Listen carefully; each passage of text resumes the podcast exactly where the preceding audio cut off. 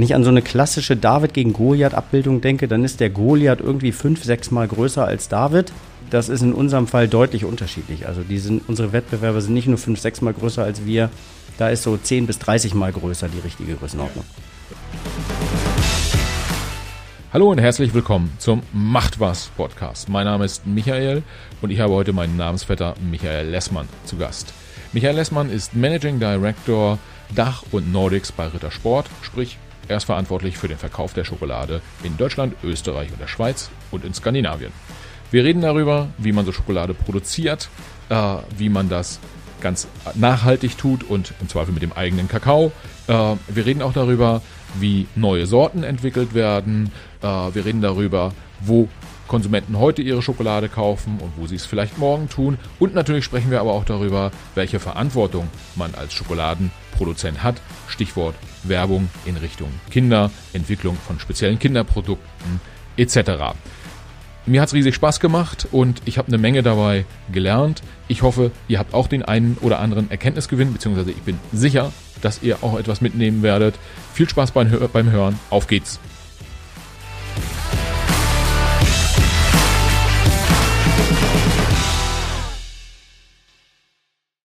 Heute wird's äh, süß bei uns, würde ich fast schon sagen. äh, ich habe den Michael Lessmann an Bord hier äh, am Mikrofon. Äh, er ist in führender Rolle bei Rittersport. Ich hätte jetzt gedacht, er ist dort Geschäftsführer, aber gerade sagt er mir, äh, dass äh, da die Rolle etwas anders bezeichnet bzw. definiert wird.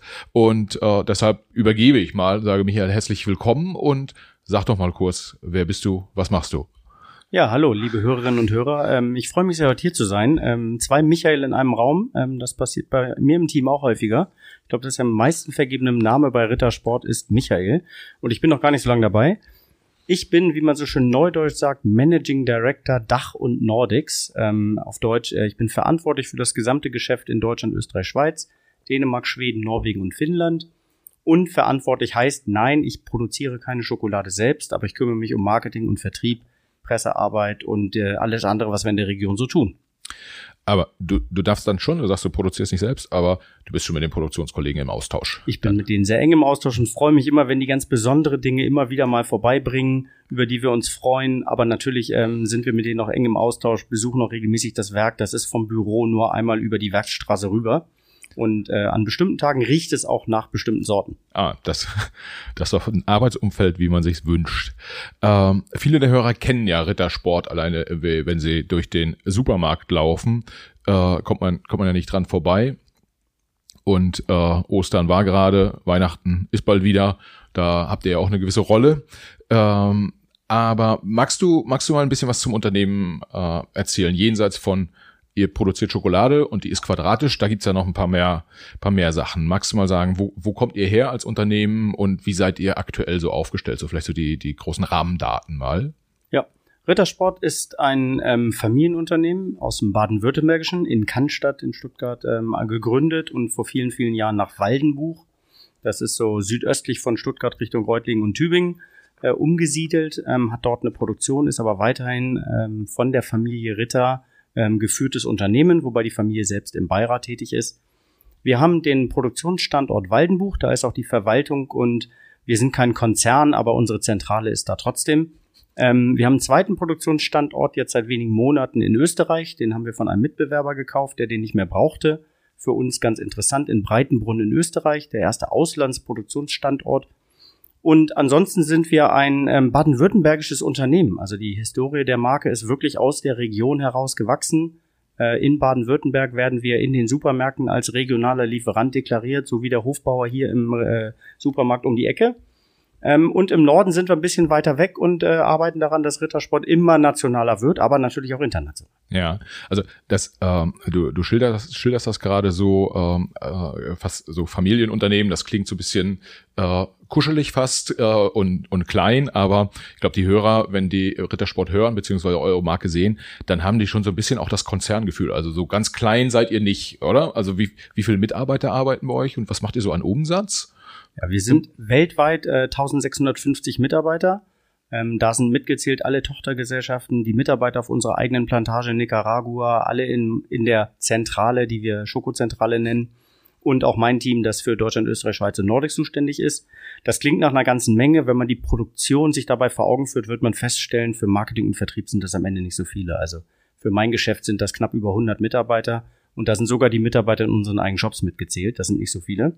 Und vom Umsatz her, wir sind äh, knapp unter einer halben Milliarde Umsatz, ähm, arbeiten daran, dass das mehr wird, können damit aber natürlich in der Liga der wirklichen Konzerne gar nicht mitspielen, weil die sind alle sieben- und achtstellig im Umsatz. Ja, das ist dann so ein bisschen, äh, wenn man da die, die lila Kollegen nimmt oder äh, die mit den goldenen Hasen, äh, das ist dann, äh, oder die mit den beiden Buchstaben, M&M's, äh, da, das ist dann so ein bisschen auch der Kampf David gegen Goliath, äh, oder ist das, äh, wenn ihr so im Handel unterwegs seid, das ist ja doch auf Augenhöhe, ne? Also wenn man so im Regal die, die Milka-Schokolade und die Rittersport sieht, äh, da wird jetzt dem, dem äh, Verbraucher fällt da nicht so ein Unterschied auf, außer natürlich im Produkt.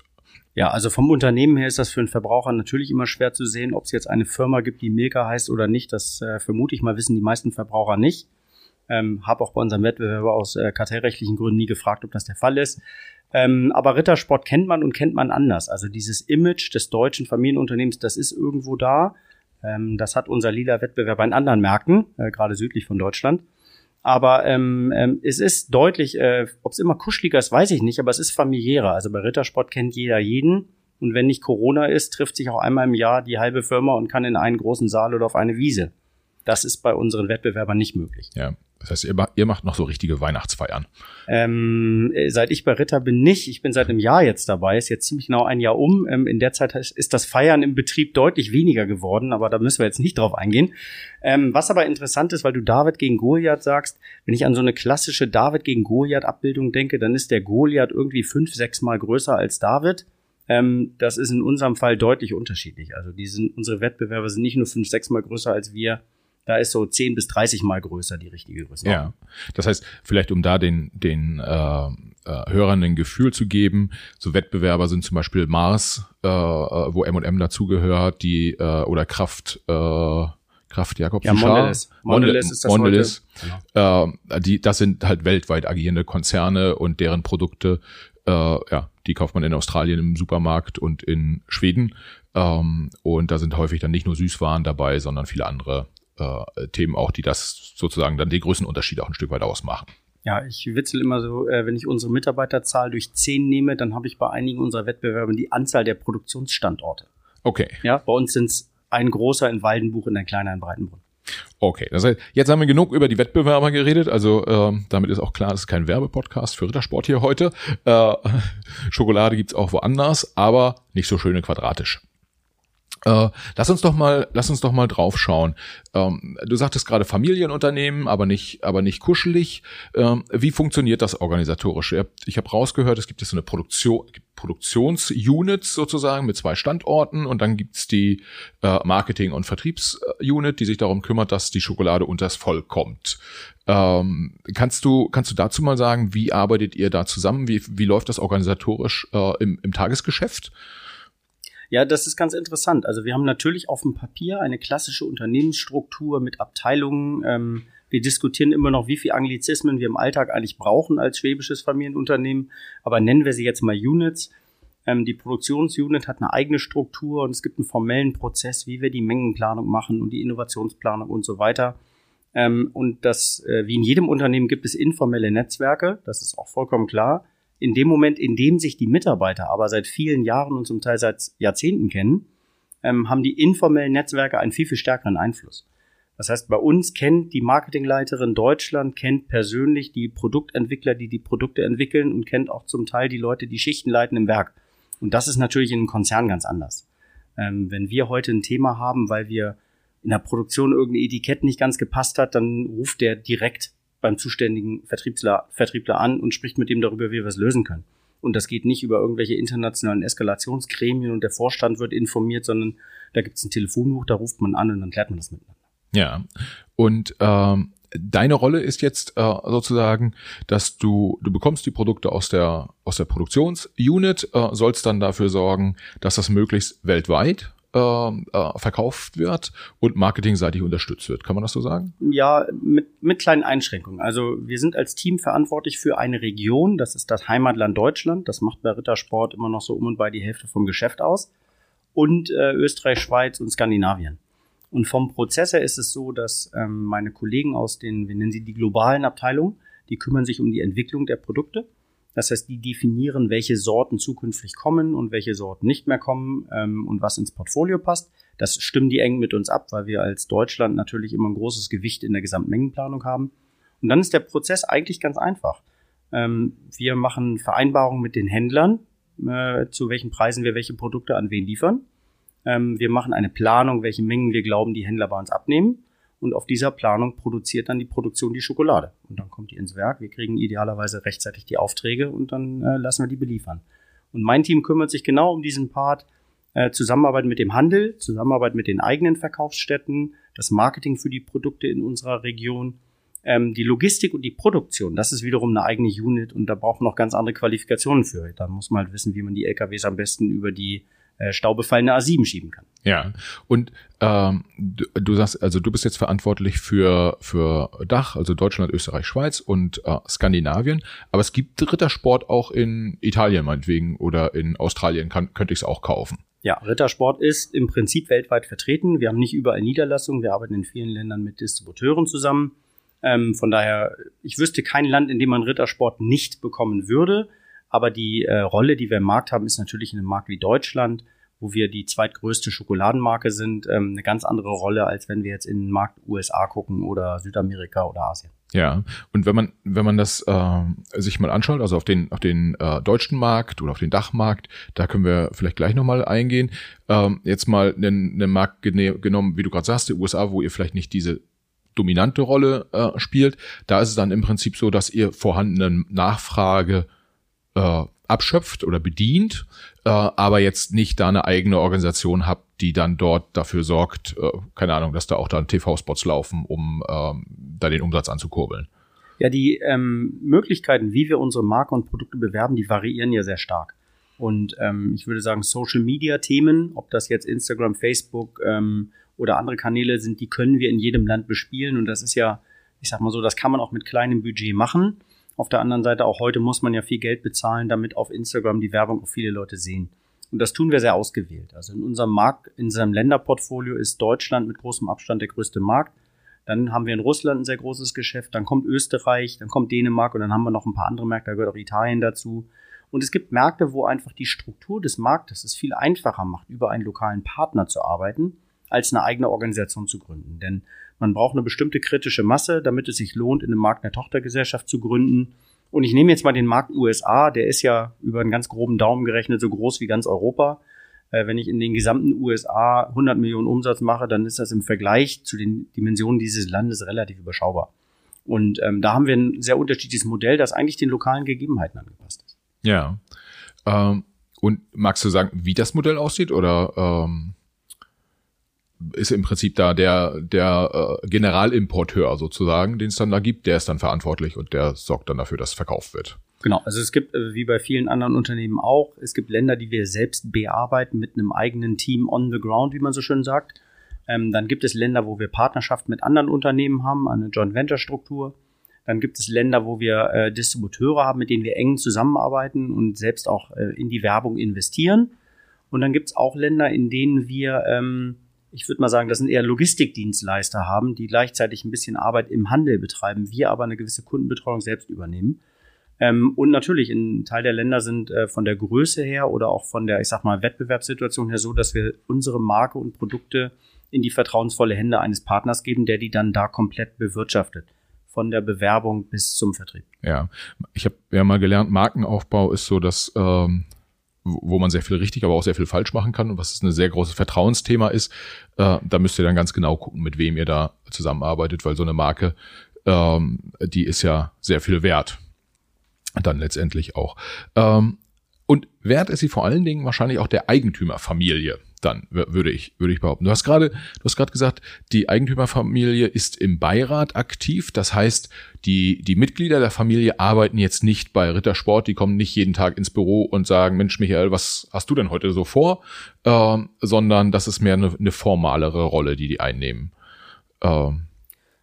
Ja und nein. Also ähm, es gibt ein Familienmitglied, das ist im Unternehmen tätig, aber nicht in einer Position, die äh, die klassische, äh, ich vertrete jetzt das Unternehmen Rolle ist, sondern hat eine ganz besondere Rolle im Unternehmen, die uns besonders wichtig ist.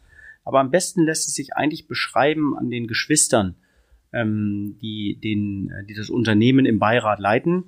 Ähm, der Alfred Ritter und die Mali Hoppe Ritter, die sind präsent.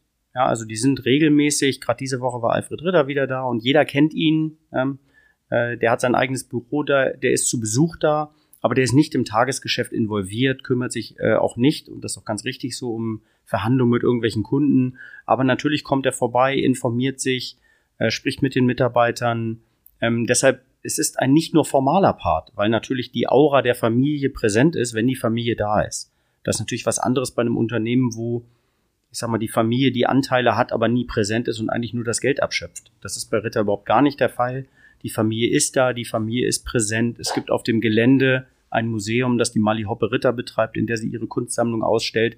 Von daher die Familie ist eigentlich allgegenwärtig, hat aber für die operativen Prozesse eigentlich nur eine formale Rolle. Das ist richtig. Ja, das heißt, äh, ihr seid quasi äh, dichter dran an an Edding sozusagen, wo die Familie Ledermann auch den, den Vorstandschef äh, äh, stellt, als äh, an BMW, wo die Familie Quant dann äh, im Aufsichtsrat nur noch, äh, nur noch sitzt.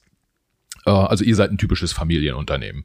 Das macht's ja auch äh, letztendlich sympathisch. Also ist ja auch gerade für uns in Deutschland äh, mag man das ja auch so ein bisschen. Absolut. Und es sind auch andere Entscheidungsprozesse. Ich sage immer, ähm, bei einer Marke, wo der Name der Familie auf dem Produkt steht, ja. ähm, passieren natürlich bei Veränderung des Produktes ganz andere Prozesse in dem Inhaber der Familie als bei einer Familie Quant, wo halt BMW auf dem Produkt steht. Ja.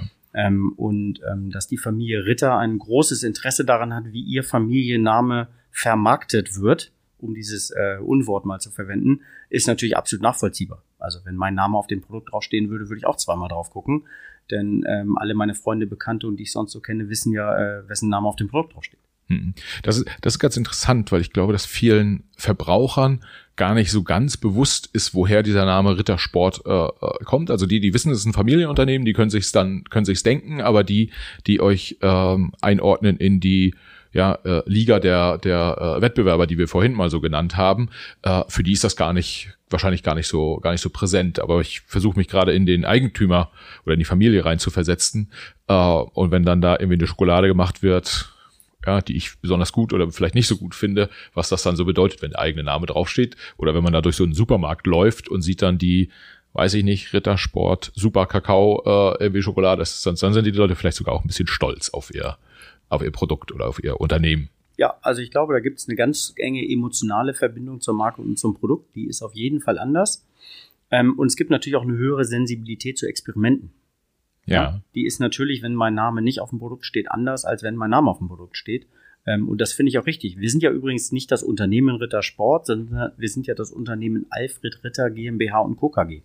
Das heißt, der Vor- und der Nachname ähm, der früheren Generation, aber auch der heutige Alfred Ritter ist im Unternehmen, ähm, ist, ja, ist ja ein Familienname im Unternehmensname. Und der Markenname Rittersport, der ist daraus ja abgeleitet. Ja, okay. Ähm du sagst gerade, du sprichst gerade äh, Innovation an ähm, und da gibt's eine höhere äh, Sensibilität in der bei der bei der Eigentümerfamilie. Bedeutet das dann eher, dass die vielleicht auch selber mal mit Innovationsideen um die Ecke kommen oder bedeutet das eher, dass sie ein bisschen zurückhaltender sind, wenn keine Ahnung vor ein paar Jahren gab's mal so eine Einhornschokolade, die ihr gemacht habt, war ein Riesenerfolg ähm, und ähm, dass die dann vielleicht so ein bisschen sagen, Mensch, irgendwie tut das jetzt Not ähm, oder ist es eher so dass, äh, dass da eine größere Offenheit herrscht einfach. Wie, wie stellt sich das dar? Ja, ich glaube, das muss man differenzieren nach dem, ähm, was man unter Innovation versteht. Ähm, die Marke Rittersport lebt von der Sortenvielfalt. Ähm, unser, unser Kernsortiment heißt ja die bunte Vielfalt und da sind ganz viele Sorten drin. Und da sind in den letzten Jahren, wir hatten letztens mal eine Diskussion, da sind mehrere hundert Sorten entwickelt worden. Ähm, übrigens auch in der Zeit, in der Alfred Ritter das Unternehmen selbst geleitet hat. Und da steht die Familie dahinter. Ähm, der Qualitätsanspruch, der der Familie wichtig ist, der spiegelt sich nicht in der Sorte wieder, sondern darin, wie die Sorte gemacht wird. Also gerade im heutigen Sortiment eben, dass wir wirklich aromafrei unsere Produkte entwickeln und eben nicht irgendwelche Pasten irgendwo reinmischen, damit es danach schmeckt, ohne dass der Rohstoff wirklich drin ist. Ähm, und dieser Anspruch, der ist allgegenwärtig. Den kann man in einem Konzern auch aufs Papier schreiben, aber das ist natürlich was anderes, wenn äh, die Familie, die die Inhaberschaft vertritt, äh, im Unternehmen präsent ist und sich die neuen Produkte anschaut. Ja, ah, okay. Das heißt, im Prinzip ist dann nicht so die, die Sensibilität in Richtung, ich sag mal, gibt's eine Zitronenschokolade, ja oder nein, sondern wenn es eine Zitronenschokolade gibt, dann muss die gut gemacht sein. Genau, und dann ist da, sind da echte Zitronenstückchen drin. Ich nehme mal das Beispiel unserer Erdbeer-Joghurt-Schokolade, einer meiner Favorites, wenn ich mal auf eine etwas süßere Sorte stehe. Da sind im Gefrier getrocknete Erdbeerstückchen drin und keine Erdbeeraromen. Und das ist ein Anspruch, den hat die Familie ganz klar mitgeprägt. Ähm, ich sage immer, die Familie auf der anderen Seite verzichtet ja auf erheblich viel Gewinn im Vergleich zu unseren Wettbewerbern. Das könnte man ja viel billiger mit Aromen produzieren. Aber da gibt es einen Anspruch und der ist der Familie wichtig. Und das lebt das ganze Unternehmen. Und das lebt das Unternehmen anders, weil es halt nicht nur auf einem Stück Papier steht, sondern da gibt's die Aura der Familie, die diese Werte auch wirklich vertritt. Ja, wo du gerade sagst, äh, Verzicht auf Gewinn, da habe ich ja im Online-Marketing Rockstars Podcast gelernt. Jetzt muss ich fragen nach dem Gewinn, äh, wie, wie, wie viel dann pro Jahr gemacht wird. Äh, ich mach's mal ähnlich wie der Philipp Westermeier und sag mal, ich vermute, du wirst keine konkre ganz konkrete Zahl sagen, aber äh, äh, kannst du kannst du sagen ungefähr, was man dann, wenn man 500 Millionen Euro mit Schokolade umsetzt, was da so unterm Strich dann hängen bleibt? Ich mache das immer ganz einfach und das habe ich in meinem Leben auch immer getan. Es gibt eine Internetseite, die heißt Bundesanzeiger wettbewerber.de. Da kann man von jedem deutschen Unternehmen sich anschauen, was das Unternehmen verdient. Ähm, da lade ich auch jeden dazu ein, unsere Wettbewerbergewinne sich mal anzugucken und zu überlegen, wo die herkommen. Unser Gewinn im Bundesanzeiger nach HGB-Abschluss offiziell veröffentlicht ist unter fünf Prozent. Äh, da gibt's Wettbewerber, die liegen da deutlich höher. Okay, das wiederum spricht dann ja auch für die äh, äh, niedrigere Gewinnmarge, wie du sie eben gerade äh, be beschrieben hast. Und ich nehme ich nehm mal mit, das liegt an unter anderem an den guten äh, Zutaten. Das liegt an den guten Zutaten. Auf der einen Seite, es gibt einen zweiten Aspekt dabei, wenn du den Gewinn jetzt nur monetär betrachtest, dann ist der geringer. Wenn ich den emotionalen Wert dieses Gewinnes daneben stelle und das Thema Nachhaltigkeit mit berücksichtige, würde ich behaupten, dieser Gewinn fühlt sich viel besser an, als wenn ich äh, eine 30-prozentige EBITDA-Rendite mache und Nachhaltigkeit keine Rolle spielt. Ja. Und ich glaube, das muss man im Gesamtkontext sehen. Ja, da, da hilft euch sicherlich, dass ihr nicht börsennotiert seid, oder? Also äh, dass es halt nur die Familie ist, der das Unternehmen gehört und äh, die dann eher langfristig schauen kann. Ich will jetzt nicht sagen, dass kein Börsenunternehmen langfristig schaut, aber natürlich sind wir nicht unter dem Druck, dass wir irgendwelche Gewinne im Quartal ausweisen müssen, damit uns an der Börse irgendjemand lieb hat und wir in der Tagesschau die richtige Schlagzeile bekommen. Das hilft ungemein und natürlich ist unser Entscheidungsprozess einfacher, wenn die Familie bereit ist, zugunsten von Qualitätsmerkmalen auf einen gewissen Anteil Profit zu verzichten, was sie definitiv tut, ist das bei uns ein anderer Prozess, als wenn sich der CEO eines Konzerns vor die Presse stellen muss und sagen muss, nächstes Jahr halber Gewinn, wir werden nachhaltig. Okay, gut. Ähm, das ja, würde wahrscheinlich nicht so nicht so richtig gut ankommen. Ähm, da äh, lustiges Beispiel, ich hatte den Markus Koch, äh, NTV Börsenexperten, äh, vor kurzem hier und der sagte, Mensch, Michael, mag ja sinnvoll sein, wenn man irgendwie in, in Ballons äh, investiert, die äh, wo man irgendwie Internet äh, sozusagen irgendwie äh, mit mit äh, realisieren kann. Aber stell dir mal vor, der Vorstand von BMW würde das machen. Irgendwie, der wäre wahrscheinlich nicht mehr lange äh, äh Vorstand, weil das die Gewinnstrukturen kaputt machen würde. Also ein bisschen frei zitiert. Bringt aber letztendlich genau das auf den Punkt, was du, was du gerade sagst. Wenn man äh, nicht den Druck der Börse hat, kann man ein bisschen freier investieren in, sei es Produkt, Personal oder, oder was auch immer. Und diese Freiheit nehmt ihr euch. Absolut. Und ähm, ich würde sogar sagen, die nehmen wir uns nicht, sondern die wird uns gegeben und vertrauensvoll mit der Familie abgestimmt. Ja, okay. Und, äh, wir, wir äh, haben ja schon so ein bisschen angenähert an das Thema Produktentwicklung und, und Innovation, an die gefriergetrockneten Erdbeeren statt des Erdbeeraromas. Äh, kannst du kannst du mal sagen, wie funktioniert so ein äh, äh, Prozess? Es soll eine neue, du hattest vorhin gesagt, 100 äh, Sorten irgendwie äh, wurden schon mal entwickelt. Das ist ja Wahnsinn. Ähm, da muss man halt auch irgendwie durchaus sehr kreativ sein, damit dir ein bisschen was Neues einfällt wahrscheinlich. Ähm, wie funktioniert das? Irgendwie, ihr guckt wahrscheinlich auf den Markt, was gibt's sonst so? Also was machen auch Wettbewerber? Vielleicht baut man da auch mal irgendwie was nach oder was besser. Ähm, aber nehmen wir mal den Fall, ihr wollt was komplett Neues machen. Wie geht ihr da dran? Also ähm, wir differenzieren die Entwicklung gerade bei Sorten in ganz verschiedene Arten der Verwendung. Ähm, und das ist das Besondere und das ganz, ganz besonders Spannende an der Marke Rittersport. Ähm, die darf ganz unterschiedliche Sorten betreiben. Wir haben Sorten, das sind Top-Seller und unsere Top 5 Produkte, die wir heute äh, in unserer bunten Vielfalt in eigentlich jedem Supermarkt in Deutschland vertreten haben, die waren auch vor 15 Jahren schon im Sortiment. Ja, lass mich, lass mich raten. Da ist dabei irgendwie Marzipan, Vollmilch, Nougat, äh, Vollnuss und äh, Zartbitter. Ja, was mit Trauben und Nuss passt auch immer ganz gut. Und es ist nicht die Vollmilch, sondern die Alpenmilch natürlich. Oh. Aber es sind genauso, das sind die Top 5. Ähm, und wir haben dazu im Sortiment immer wieder saisonal änder sich ändernde Produkte. Ähm, wir haben im Moment jetzt im Frühjahr eine Fernweh-Promotion, heißt die bei uns. Da sind sehr sommerliche, äh, süße Sorten mit drin. Wir haben ein Wintersortiment, die kommen mit rein. Wir haben Limited Editions, die wir nur für einen kurzen Zeitraum anbieten. Wir haben Produkte, die wir nur in unseren eigenen Shops verkaufen. Und wir haben Sorten, die gibt's eigentlich gar nicht, die gibt's nur digital. Und in diesem ganzen Kontext hat man natürlich ein unglaubliches Sammelsurium. Also wir haben vor, das Social Media Team ähm, in Deutschland hat vor ein paar Wochen wieder aufgerufen, Verbraucher dazu, die sogenannten Fake-Sorten zu entwickeln. Ja. Ähm, und hat ganz verrückte Vorschläge. Ich glaube, es waren 600 Vorschläge eingesammelt und jetzt wird über unseren Blog auf der Internetseite abgestimmt, welche dieser Sorten möchten die Leute denn wirklich mal ausgearbeitet haben. Das heißt nicht unbedingt produziert, ähm, da, weil da war definitiv Chili Sin Carne mit dabei. Ähm, wenn wir aber um über Produkte reden, die wir wirklich verkaufen wollen, um damit dann eben auch die Marke ähm, zu Umsatz zu bringen, ähm, dann gibt es einen relativ strukturierten Prozess, einmal zu schauen, was hatten wir denn eigentlich mal. Und es gibt bestimmte Sorten, die kommen immer mal wieder. Auch dieses Jahr wird es von Rittersport, ohne zu viel zu verraten, eine Sorte geben, die gab es schon immer mal wieder. Und die wird einen riesen Hype erleben, das sind wir ganz sicher. Aber die haben eine endliche Lebensdauer, weil irgendwann ist so eine Sorte dann mal wieder out und dann kommen wieder andere Themen. Ähm, wir haben letztes Jahr eine Kaffeesorte eingestellt und seitdem haben wir auf unserem Blog haufenweise Verbraucher, die diese Kaffeesorte vermissen. Okay. Der Absatz vorher war aber nicht gut genug. Und deshalb gucken wir immer wieder, was kann man wiederbeleben. Wir haben auf der anderen Seite ein super kreatives ähm, Produktentwicklerteam, die mit ganz vielen tollen, tollen neuen Sorten kommen. Und wir dann immer überlegen, ist das eigentlich was, was geeignet ist für eine Kleinstproduktion, um mal zu probieren, kann man das eigentlich verkaufen, vielleicht in unseren eigenen Shops? Ähm, ist das was für eine Limited Edition, die wir vorübergehend nur anbieten? Oder hat das sogar das Potenzial, in unserem Stammsortiment einen Platz zu bekommen? Ja, lass mich da kurz äh, äh, reingrätschen. Also Stammsortiment, das sind dann so, die fünf, sechs, sieben, acht äh, äh, Sorten, die es immer gibt, die es auch vor 25 Jahren gab und die es heute gibt. Vielleicht tauscht ihr da mal eine aus, aber das läuft so übers Jahr durch. Dann gibt's so saisonale Geschichten. Keine Ahnung, ein bisschen mehr Joghurt ist eher so Sommer und ein bisschen mehr Nougat ist oder ein bisschen mehr Nuss ist dann eher so Winter, äh, mal so als Laie gesagt. Ist das, ist das richtig?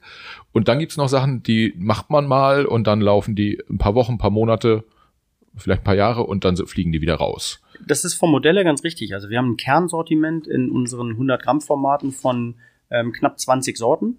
Ähm, da geht mal eine rein und raus, aber ich sag mal, die Top 15 davon, die sind eigentlich schon seit Jahren dabei.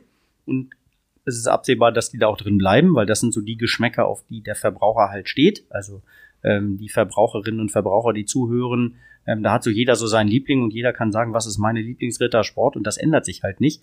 Aber man probiert ja gern mal aus. Und deshalb haben wir zurzeit ein Sortiment, dass wir drei über den Sommer, drei Zusatzsorten haben und die tauschen wir im Winter gegen drei Wintersorten ab.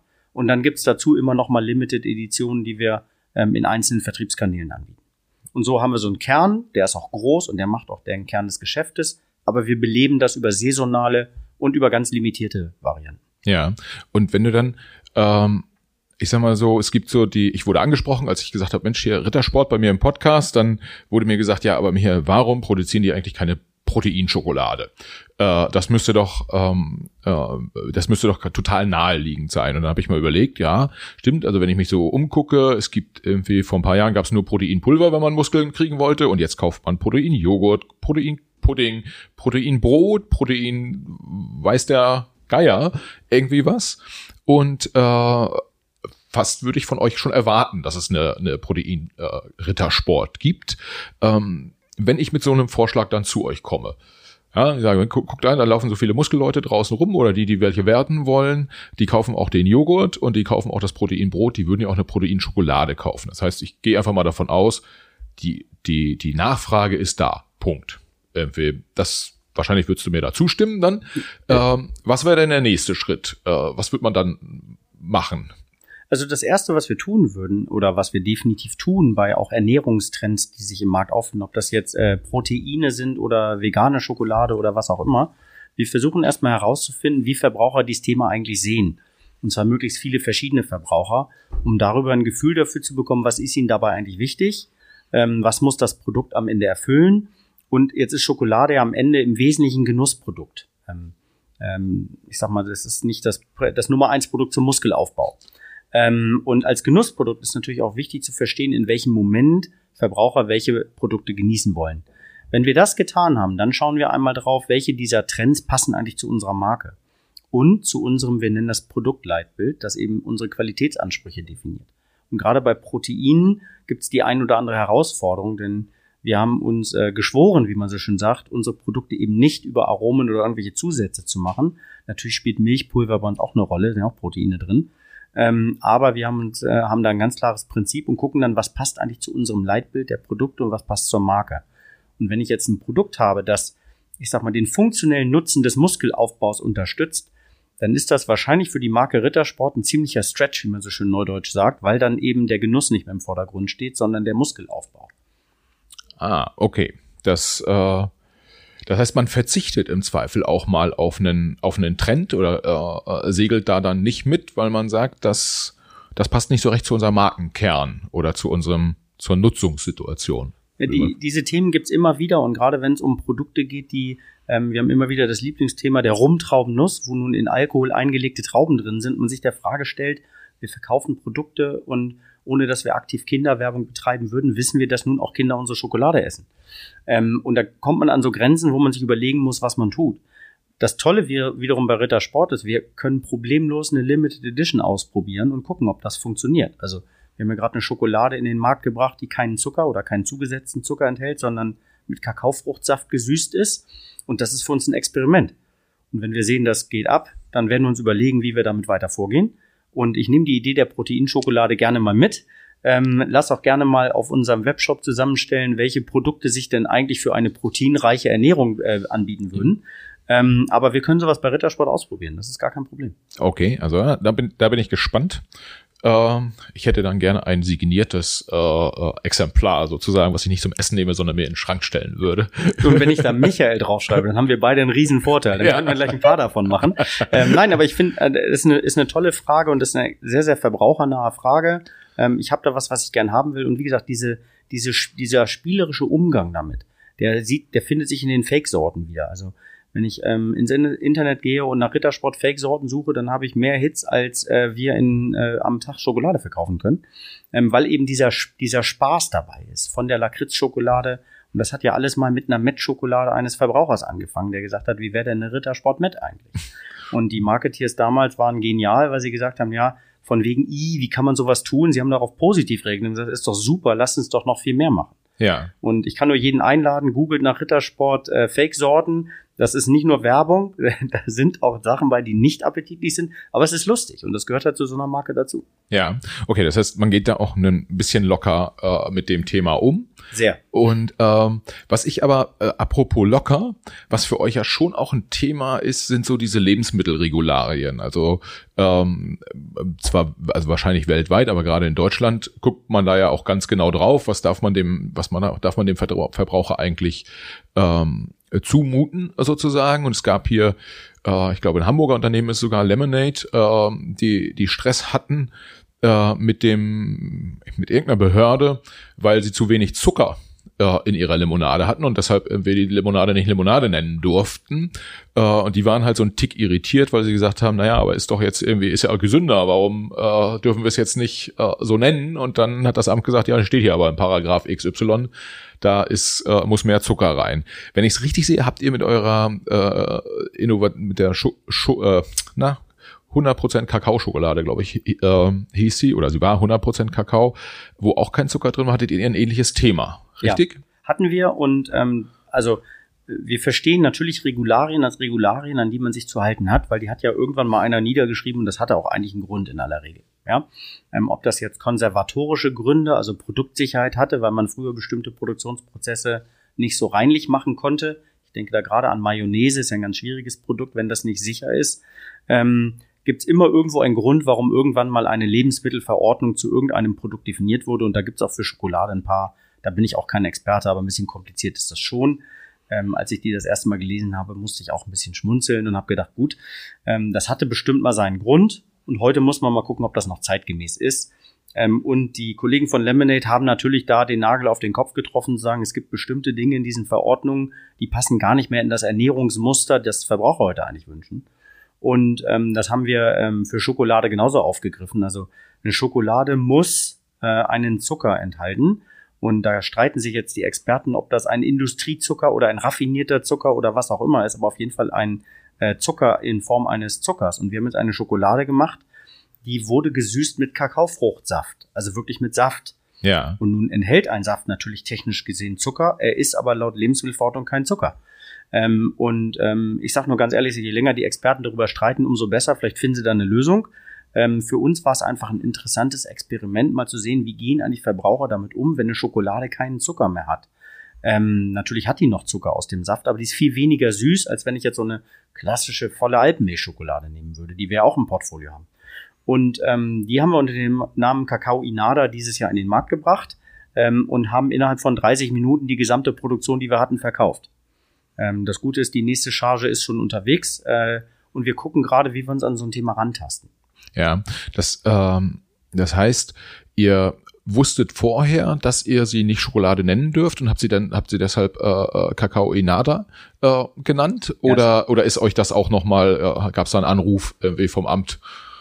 Ja, wir haben sie bewusst nicht Schokolade genannt, um das Problem zu vermeiden. Es ist äh, in unserer Definition streng genommen eine Kakaofruchttafel, ja. weil sie eben nur aus Kakao besteht. Also da ist außer allem, was man aus einer Kakaofrucht gewinnen kann, nichts anderes drin. Natürlich Spannend. ist da nicht die Kakaofrucht als Frucht drin, sondern eben als Kakaopulver, Kakaobutter und eben der Fruchtsaft. Ähm, die schmeckt auch ganz anders. Also die ist definitiv was für Leute, die, ähm, ich sag mal, einen etwas intensiveren Kakaogeschmack in einer Tafel Schokolade haben möchten.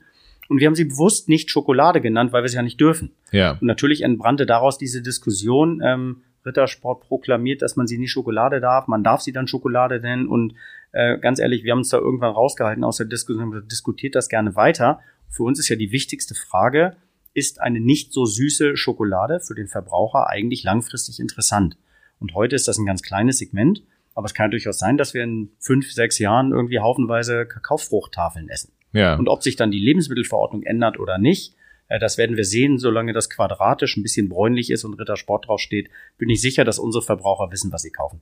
Okay, aber das äh, muss man ja auch sagen, wenn ihr sowas macht. Also ich äh, äh, sehe, ihr habt vorweggenommen sozusagen dieses Thema. Also ihr seid jetzt nicht, ihr, ihr wusstet, äh, was ihr Schokolade nennen dürft und was nicht. Ja? In äh, unserem Verständnis. Ja. Ähm, aber äh, letztendlich war das dann ja für euch auch ein, ich sag mal so, aus der Musikindustrie würde man sagen, irgendwie any promotion is good promotion.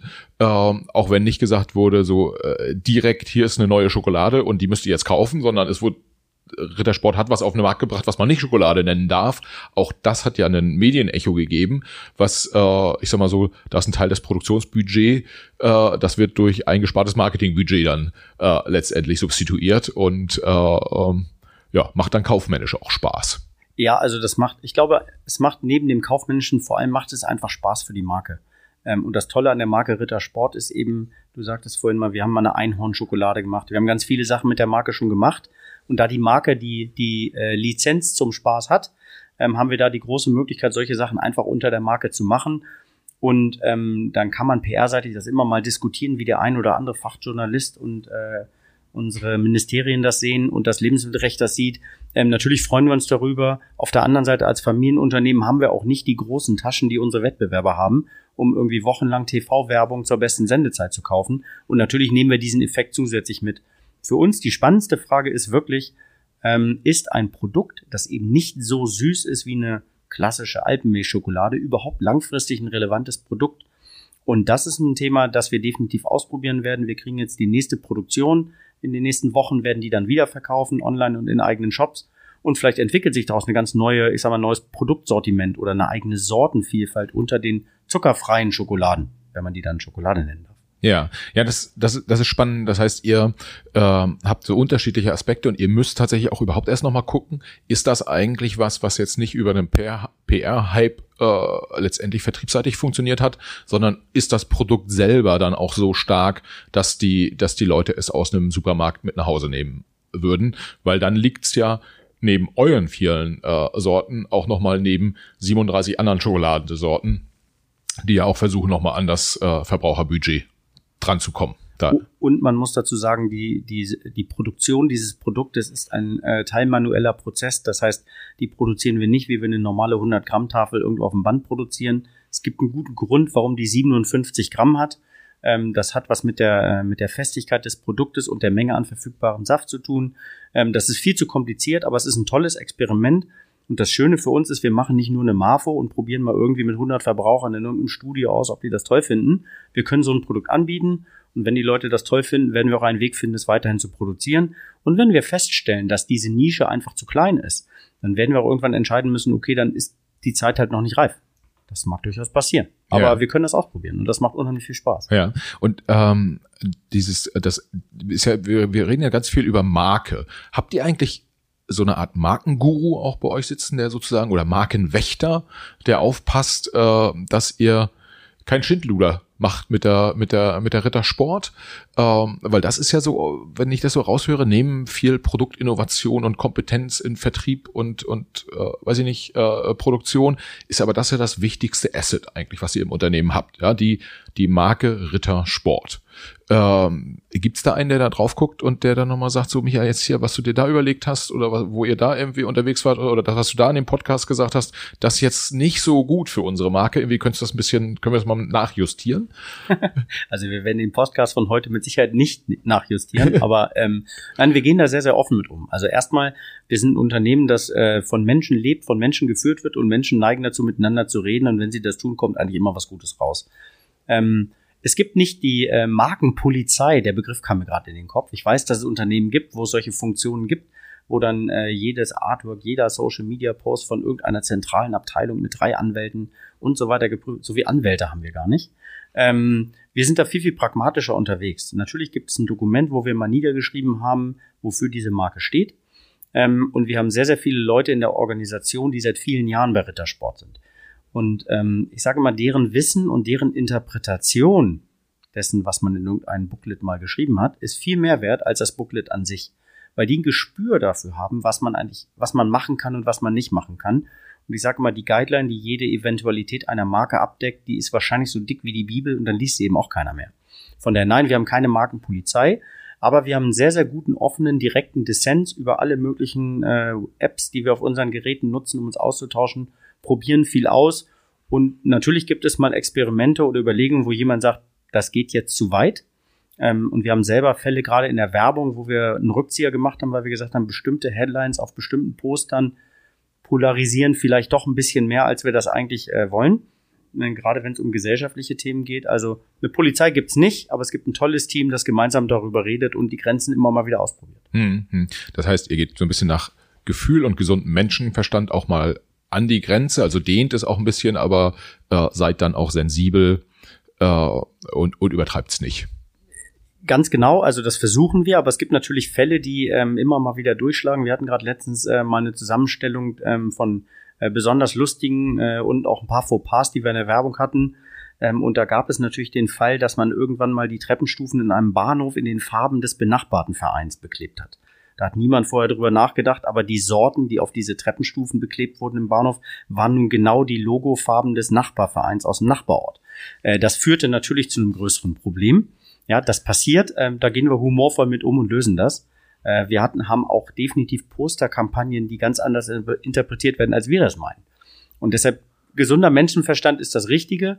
Entscheidend ist vor allem den gesunden Menschenverstand dann einzuschalten, wenn es eine Rückmeldung gibt, die heißt, äh, das könnt ihr aber gar nicht machen. Ja. Und natürlich gibt es grenzwertige Themen, gar keine Frage. Ja, das, das heißt, wenn ihr äh, den S-Bahnhof äh, schnell, nee, Schnellsen, ist es Schnellsen, äh, ich glaube in Hamburg, äh, mit, äh, in, in mit Bra Brau, also irgendwie, weiß ich nicht, äh, Traube Nuss, nee, was ist braun bei euch? Ja, äh, Rumtraube, würde schon oh, ganz gut passen. Also wir können das ja mal und, ausprobieren. Und, und, und Joghurt, äh, das ist glaube ich weiß, dann äh, ja. äh, könnte das so ein bisschen problematisch werden. Äh, also äh, der akute Fall war zwischen äh, Braunschweig und Hannover, ja, ähm, aber oh. das können wir uns durchaus vorstellen. Es gibt aber auch Fälle, ähm, wir machen ja seit vielen Jahren ganz tolle und erfolgreiche Bahnhofswerbung und das Spiel zwischen Köln und Düsseldorf macht einfach Spaß. Also jeder, der in der Region mal gelebt hat, weiß, dass diese beiden Städte irgendwie eine Geschichte miteinander haben. Ähm, und äh, wir lieben es damit, äh, in Köln Headlines zu machen über Düsseldorfer und in Düsseldorf andersrum über Kölner. Und es gibt auch immer wieder in Social Media tolle Reaktionen dazu, aber alle können drüber lachen, das ist das Wichtigste. Ja, ja. Da, auch da muss man ja aktuell so ein bisschen vorsichtig sein, weil ich gehört, dass die Düsseldorfer den Aufstieg noch nicht ganz aufgegeben haben. aber ganz sicher sind die Kölner gerade dabei, gegen den Abstieg aus der ersten Liga zu spielen. Also äh, und außerdem ist einer meiner guten Freunde auch großer Düsseldorf-Fan. Da muss ich eh dann so ein bisschen zurück. Äh, ich bin jetzt kein so großer Fußballfan, aber wir sollten das Schalke-Thema heute definitiv meiden, ja. Ja, das machen wir. Ihr habt auch gar keine blaue Schokolade, äh, zumindest keine Königsblaue. Äh, aber vielleicht ein ähm, in dem in dem ganzen ähm, ganzen Zusammenhang mit Produktentwicklung und äh, wie vermarktet man das letztendlich ein Thema, ähm, was ich durchaus auch noch spannend finde, ist ähm, die ganze ja, Formalthematik im Sinne von wie wie äh, gehaltvoll oder wie gut äh, in der Ernährung sozusagen ist ist Schokolade eigentlich. Es gibt ja jetzt, wenn ich es richtig sehe, so eine so eine Ernährungsampel, äh, die man auf auf ich glaube auf Produkte press, äh, drucken kann, aber nicht muss aktuell. Also ich glaube, es, aktuell ist es freiwillig. Und wenn ich es richtig verstanden habe, ist es halt so, dass da äh, ganz stark danach gegangen wird, wie viel Zucker ist da drin, wie viel Kalorien hat irgendwie was und äh, wie geht man damit um? Weil letztendlich habt ihr ja ein Produkt, äh, wenn man, wenn man da ganz hart drauf guckt, müsste man ja auf jede Schokolade irgendwie so eine rote Warnampel drauf machen, weil ist super viel Kalorien drin, in ganz vielen, bis auf die eine, ist auch ganz viel Zucker drin und irgendwie ist es ganz fett äh, an der einen oder anderen Stelle. Letztendlich, aber jedem ist ja klar, irgendwie nur von Schokolade ernähre ich mich nicht, also hoffentlich. Ähm, es ist ja eher ein Genussmittel. Wie geht ihr mit solchen Regelungen um, äh, wenn die kommen? Also, wenn, wenn die vielleicht auch noch ein bisschen härter werden irgendwann? Gut, also wenn die Regeln Gesetze sind, wir die umsetzen müssen, äh, wir werden natürlich kein Gesetzesbrecher werden, gar keine Frage. Ähm, wir glauben aber ganz fest an den äh, intelligenten, mündigen Verbraucher. Ähm, und wie du richtig sagtest, die Zahl der Verbraucher, die sich nur von Schokolade ernähren, die ist vermutlich relativ gering. Also ich wüsste niemanden, und das würde ich auch keinem empfehlen. Ich würde aber auch niemandem empfehlen, sich nur von Blattsalat zu ernähren oder nur von Eiern zu ernähren. Auch das funktioniert ja nicht. Und von daher ist unsere Position dazu ganz klar, wir verkaufen ein Genussmittel. Äh, wir machen deshalb auch ganz bewusst verantwortungsvoll keine Kinderwerbung beispielsweise, ähm, weil wir davon überzeugt sind, dass das nicht äh, die richtige Zielgruppe für Werbung von äh, Süßwaren sind. Und da gehört Schokolade nun mal zu. Andererseits ähm, gehen wir offen damit um, dass unsere Schokolade definitiv Zucker und auch Fette enthält. Das gehört dazu. Deshalb schmeckt sie auch so toll. Und natürlich bietet es sich an, die in Maßen zu genießen. Wenn ich heute durch den Supermarkt gehen würde und jedes Produkt, das als Mono-Ernährungsprodukt nicht geeignet ist, einen roten Sticker mache, ist am Ende alles rot, ähm, weil ich brauche eben diese Mischung im Ernährungsplan. Und ähm, von daher gehen wir da ganz offen mit um. Ja, das ist Schokolade und äh, wenn man von irgendetwas zu viel ist, ist es sicherlich irgendwo an der Grenze, wo man sagt, jetzt wird's aber ungesund. Ähm, ich glaube aber auch gar nicht, dass das so großartig geht, ähm, denn äh, mehr als 100 Gramm am Tag Tafel Schokolade ist schon relativ schwierig. Und ähm, für mich ist die größte Frage eigentlich, dem Verbraucher klarzumachen, was ist der denn da? Und da gehen wir offen mit um. Auf jeder Packung steht's drauf. Und wir haben noch keinen Fall gehabt, wo jemand gesagt hat, ups, ich bin jetzt aber überrascht, dass in der Schokolade so viel Zucker drin ist. Ja. Es gibt ja Produkte, wo das Thema versteckte äh, Fette und Zucker ein ganz anderes Thema ist. Und das ist in der Schokolade ja eigentlich nicht so. Also. Ja, das heißt, äh, Transparenz ist ein wichtiger, wichtiger Punkt, wobei man natürlich bei Schokolade schon auch sagen kann, wer erwartet, dass da wenig Zucker drin ist, äh, der hat auch nicht also so nachgedacht. Außer bei der Kakaofruchttafel ja. natürlich, ja. Ähm, aber was mich, was mich so ein bisschen umtreibt, ist, wir haben ja schon ähm, so zumindest so ein latentes, ich nenne es mal Moppeligkeitsproblem auch in der Gesellschaft. Also insgesamt, es gibt einfach mehr dicke Kinder, ist, äh, Übergewicht ist ein großes Problem, auch fürs, fürs Gesundheitssystem. Und ähm, ist euch bewusst, dass ihr schon auch so eine gewisse Verantwortung habt, dass wenn ihr mit einem Produkt unterwegs seid, was ja jetzt auch in übermäßigem Genuss sozusagen, dann aber auch diese Probleme verstärkt. Ja, das, das äh, Absolut das ist bei euch in der Organisation auch äh, allen klar und ihr versucht dann da letztendlich mit umzugehen. Das ist auch uns allen selbst klar. Also natürlich haben wir in jedem Besprechungsraum irgendwo Schokolade stehen. Ja. Ähm, und ähm, in den ersten Wochen, die man bei Rittersport arbeitet, greift man häufiger mal zu.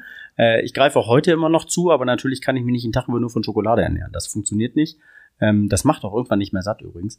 Wir sind uns der Verantwortung sehr bewusst und deshalb haben wir eben Entscheidungen getroffen, wie zum Beispiel, wir machen keine Kinderwerbung. Ja. ja das ist für uns, glaube ich, das ist für uns eigentlich der wichtigste Punkt, denn im Glauben an den mündigen Verbraucher, der seine Entscheidungen selber treffen kann, muss man ja mit den Verbrauchern, die das vielleicht noch nicht so können, meine Kinder hören jetzt mal weg kurz, ähm, äh, muss man natürlich damit umgehen, dass man äh, bestimmten Zielgruppen, die eben noch nicht so verarbeiten können, ja, das ist ein Genussmittel, ja, das hat Zucker und ja, nur davon ernähren ist vielleicht nicht so schlau, äh, muss man offen mit umgehen. Und das tun wir, da haben wir klare Grenzen gesetzt, ähm, aber wir verstecken uns auch nicht dahinter. Also ich meine, Schokolade schmeckt, wie sie schmeckt und die ist toll und wir achten lieber darauf, dass die Qualität des Produktes wirklich top ist, damit ich, wenn ich mir ein Genussmittel gönne, das auch wirklich zum Genuss führt. Denn dann die Enttäuschung zu haben nach dem Motto, ich weiß, das ist jetzt kein Salat, sondern eine tolle Tafel Schokolade, ähm, dann muss sie aber auch wirklich gut schmecken. Ja, und ähm, vielleicht um das um das Thema auch abzuschließen nochmal, kannst du sagen, wie das praktisch funktioniert, wenn du sagst keine keine Kinderwerbung sozusagen. Das heißt, ihr, ihr würdet zum Beispiel nicht so Sachen machen, keine Ahnung, da irgendwelche Spielzeuge reinbauen oder so, äh, äh, das, das Produktinnovation, sowas wäre für euch nicht, äh, nicht gangbar und ihr schaltet auch, weiß ich nicht, auch nicht im Kika äh, äh, oder bei Togo TV oder so, da schaltet ihr auch keine Werbung. Ganz genau, das ist so der, der Kernpunkt. Also der erste Punkt ist, wir entwickeln keine Produkte, die auf Kinder abgezielt sind. Ja, dass Kinder auch Schokolade essen, ist klar, aber äh, wir entwickeln keine Produkte, wo wir sagen, das ist jetzt eine Kinderschokolade, äh, ohne jetzt hier Markenrechte verletzen zu wollen. Ähm, wir machen keine Werbespots, die sich konkret an Kinder richten. Und die Zahl der Kinder, die alleine durch den äh, Hamburger Hauptbahnhof laufen, ist Gott sei Dank sehr gering. Ähm, und wir machen auch keine, äh, keine Schaltung auf ganz gezielten Kinderkanälen. Ähm, ich weiß nicht, ob du Kinder hast, ob du es letzt, letztens mal äh, ferngesehen hast auf Kinderkanälen. Immer wenn meine Kinder mal Fernsehen, bin ich immer wieder erschlagen, was da eigentlich so abgeht. Ähm, nein, das tun wir nicht und ähm, das äh, wollen wir auch nicht und wir sind uns da unserer Verantwortung absolut bewusst aber natürlich ein Genussmittel für erwachsene, ähm, mündige Bürger äh, wollen wir anbieten und glauben auch, dass das erlaubt ist und Spaß macht. Ähm, und ähm, ein ganz persönlicher Beitrag dazu. Ein Mitarbeiter, der, wenn er das hört, weiß, wovon ich spreche, hat vor einem Jahr ein Foto von mir gemacht und meinte so, Michael, nach einem Jahr Ritter Sport, wirst es merken, das merkt man nicht, aber man muss richtig damit umgehen, gar keine Frage. Ja, ja. Ähm, gut, da kann ich dann nur sagen, äh, meine Nichten irgendwie essen auch sehr gern Ritter äh, und ich gebe Ihnen jetzt mal mit, Mädels, ist jetzt hier, das ist nicht nur für euch produziert, irgendwie lasst auch den anderen noch ein bisschen was übrig.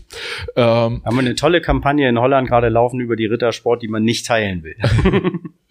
ähm, aber äh, wenn wir, ich, also ich habe jetzt rausgehört, ihr habt äh, sozusagen bei der bei der Marge, also beim Gewinn irgendwie ähm, äh, schaut ihr, dass ihr da tendenziell eher nochmal sagt, statt äh, den Bereich zu optimieren, investiert ihr ins Produkt. Äh, ihr versucht marketingseitig äh, verantwortungsvoll unterwegs zu sein und sozusagen nicht die Früchte zu ernten, die niedrig hängen, wenn ich mal äh, Werbung in Richtung Kinder äh, so bezeichnen äh, will, einfach weil das eure Verantwortung äh, oder weil ihr das als eure Verantwortung seht. Wo siehst du denn noch Wachstumspotenziale für euch? Weil 500 Millionen Euro Umsatz ist natürlich schon auch irgendwie ein sehr, sehr guter Mittelständler. Aber ich sag mal so, die Eigentümerfamilie wird sich auch nicht gegen eine Milliarde Umsatz wahrscheinlich wehren.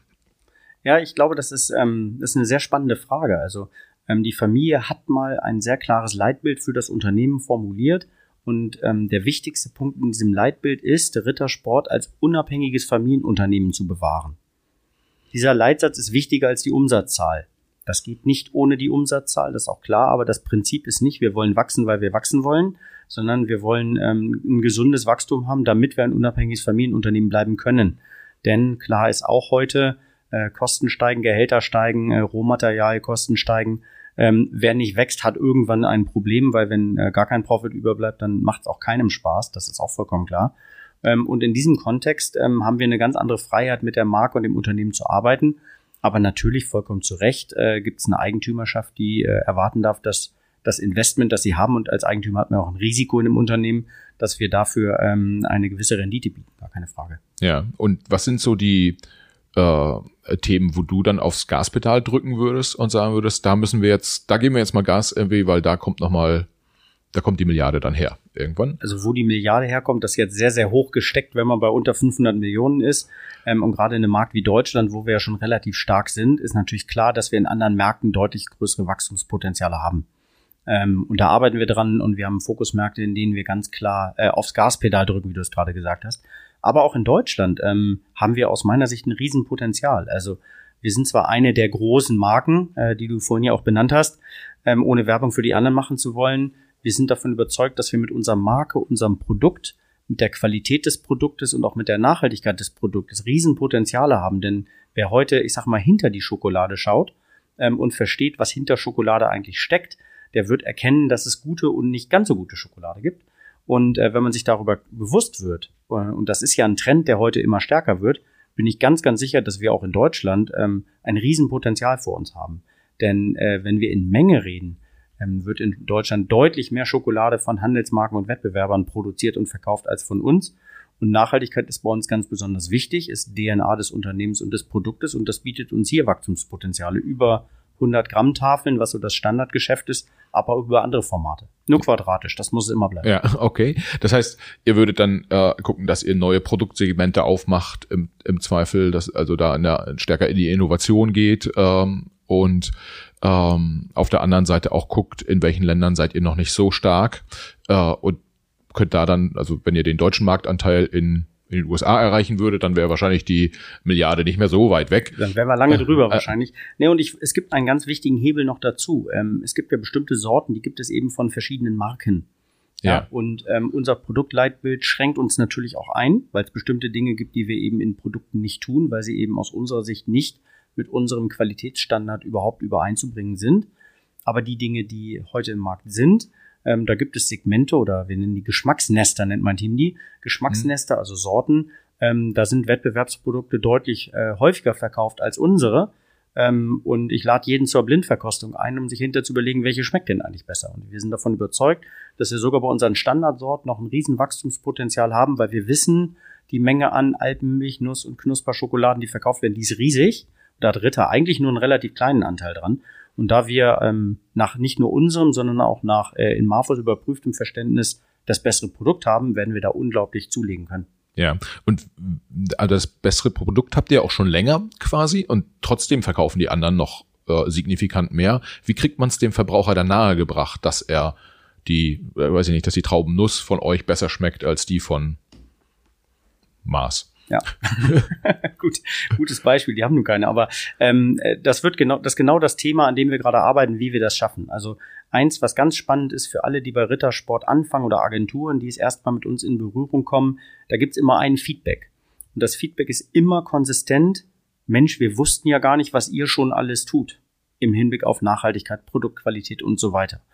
Ähm, ja, und dann liegt es ja nahe, irgendwann mal anzufangen, darüber zu reden und das werden wir zeitnah tun. Ah, okay. Das heißt, Kommunikation ist auch da, auch da wichtig, äh, gerade in Richtung Endverbraucher auch da nochmal ähm, ja, einfach transparent zu schaffen. Ja, das ist essentiell. Und das Schöne ist, wir müssen uns keine Geschichten ausdenken, was wir alles schon tun, sondern wir müssen eigentlich nur, das klingt jetzt viel leichter als es ist, aber wir müssen eigentlich nur die Geschichten, die es gibt, nach draußen tragen. Also die Tatsache, dass ähm, die Mali Ritter vor 30 Jahren in Nicaragua war und angefangen hat, in Nicaragua den Kakaoeinkauf selbst zu organisieren, um da eben eine faire Bezahlung zu gewährleisten.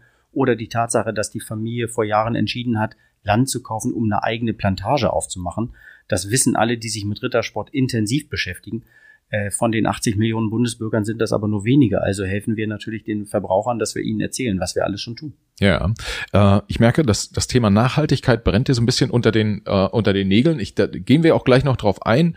Äh, selbst deine Assistentin hat im Vortelefonat mir äh, da sozusagen sehr vorgeschwärmt äh, von. Deshalb würde ich dem schon auch noch ein bisschen Raum geben wollen. Ich äh, mich interessiert aber vorher noch mal so die Kommunikation und der Draht zum Endverbraucher. Mhm. Äh, ein Thema, was ihr ja habt, wie viele andere auch, ist irgendwie, dass der Handel so eine Art Gatekeeper irgendwie bei euch ist. Als wenn jetzt die äh, Albrecht-Brüder äh, sagen, jetzt ist irgendwie schwierig mit Rittersport äh, und dann ist man ist man da nicht in den in den blau-weißen Filialen oder äh, keine Ahnung Edeka, Rewe, wer auch immer äh, sagt, die wollen jetzt irgendwie andere Konditionen haben. Im Zweifel ist es dann ja, ihr habt eine starke Marke, aber am Ende des Tages entscheiden die ja, was bei denen im Regal liegt. Ähm, Jetzt wirst du mir wahrscheinlich sagen, ja, wir sind da immer im konstruktiven Austausch und die, die Stärke der Marke hilft auch und deshalb wollen die euch auch immer irgendwie dabei haben. Das, das glaube ich auch. Ähm, aber wenn ich so Familienunternehmer wäre, dann würde ich mir so ein bisschen Sorge machen, dass neben dem ja schon gar nicht so vielen großen Handelsketten, die es gibt in Deutschland, äh, der Online-Vertrieb irgendwie sehr stark wird und ein Amazon irgendwie einen extrem hohen Anteil äh, hat, es so ein paar Händler gibt, wie äh, jetzt Flaschenpost zum Beispiel, die im Getränkebereich sehr, sehr äh, aggressiv wachsen gerade und jetzt neben Cola auch anfangen, klein, kleine Sachen zu verkaufen. Es gibt Startups wie die Gorillas, die jetzt sagen, wir bringen dir deinen, deinen äh, täglichen Einkauf auch vorbei, ohne dass das, äh, dass das großartig extra teuer ist. Ähm, das heißt, da sind ganz, ganz viele unterwegs oder anders sind gar nicht so viele unterwegs, die den direkten Draht zum Kunden haben, äh, wo es eine gewisse Abhängigkeit gibt. Wie schafft ihr es oder wie werdet ihr es schaffen, äh, diese Abhängigkeit gegebenenfalls zu reduzieren? Ja. Oder siehst du die Gefahr vielleicht auch gar nicht? Äh, also natürlich ist äh, jedes Unternehmen von seinen Absatzmärkten abhängig. Gar keine Frage, weil ich, wenn, wenn niemand meine Produkte haben will, dann brauche ich auch keine produzieren, dann gibt es das Unternehmen nicht. Ähm, und ähm, ich versuche mal deine, deine äh, komplexe Fragestellung in ein paar ähm, Scheiben zu schneiden. Ähm, ja, wir haben sehr konstruktive Zusammenarbeiten mit unseren Handelspartnern. Ähm, die verkaufen unsere Produkte und das ist mit Abstand der größte Teil unserer Produkte, die über den deutschen Einzelhandel, ob das ein Discounter ist oder ein Vollsortimenter ist, verkauft werden. Der Grad der Kooperativität, der variiert da immer, weil da geht es auch ums Geld. Und die Emotionalität, die wir für die Marke haben, die hat so ein Zentraleinkäufer halt nicht immer. Wenn er die hat, freuen wir uns. Ja? Und das macht den Unterschied im Familienunternehmen aus. Also wir können ähm, da ganz anders mit umgehen. Und wenn jemand der Meinung wäre, ähm, er müsste Rittersport nicht im Sortiment haben, dann müssen wir mit diesem Partner darüber reden. Kann ich nur jeden, der zuhört, einladen. Ruft uns an, lasst uns drüber reden. Es würde mich aber wundern, weil ähm, die Marke Rittersport hat eben eine Authentizität und eine Geschichte und hat auch einen Verbraucherstamm, der auch für einen Händler interessant ist. Und deshalb äh, pflegen wir da, äh, wie man im deutschen Handel so schön sagt, eine partnerschaftliche, aber nicht immer ganz einige Beziehung. Äh, wir einigen uns in der Regel, aber wir sind als Familienunternehmen natürlich auch absolut bereit, Grenzen zu setzen, denn wir müssen nicht die ähm, Earnings per Share im Quartal abliefern. Ähm, trotzdem wollen wir natürlich jedem Verbraucher in jedem Markt die Produkte zur Verfügung stellen. Und das ist eine ganz schwierige Entscheidung, wenn man mal mit einem Handelspartner in so einen Konflikt kommt. Ähm, das Familienunternehmen gibt mehr Freiheit, aber bisher haben wir immer gute Lösungen gefunden. Ähm, der zweite Part, den du ansprichst, sind eigentlich neue Absatzkanäle. Ähm, Rittersport ist schon seit vielen Jahren in ganz vielen sogenannten Convenience-Kanälen vertre vertreten. In Tankstellen sind wir häufig als Tafel Schokolade drin. Wir haben sogar in Getränkemärkten ähm, einen Ansatz gemacht, Schokolade zu verkaufen, was bei der Kühlung in den Läden im Sommer manchmal schwierig ist. Ähm, und wir sind auch dabei, eigene Kanäle zu betreiben. Ähm, und in die, wir glauben, dass wir gut aufgestellt sind, dass wir diese Kanäle alle verstehen, aber die Gewichtung ist noch eine unterschiedliche. Also ähm, viele Deutsche, wenn nicht jeder hat irgendwo ein Amazon-Konto, aber die Zahl der Nahrungsmittel, die über Amazon gekauft werden, ist halt überschaubar. Und das gilt auch für Schokolade. Ähm, Amazon hat ja ein Experiment gemacht mit Fresh in Berlin, hat das jetzt erstmal wieder aufgegeben. Die werden sie wieder versuchen, das ist völlig klar. Und von daher ist Amazon für uns ein Vertriebskanal, aber ein ganz kleiner.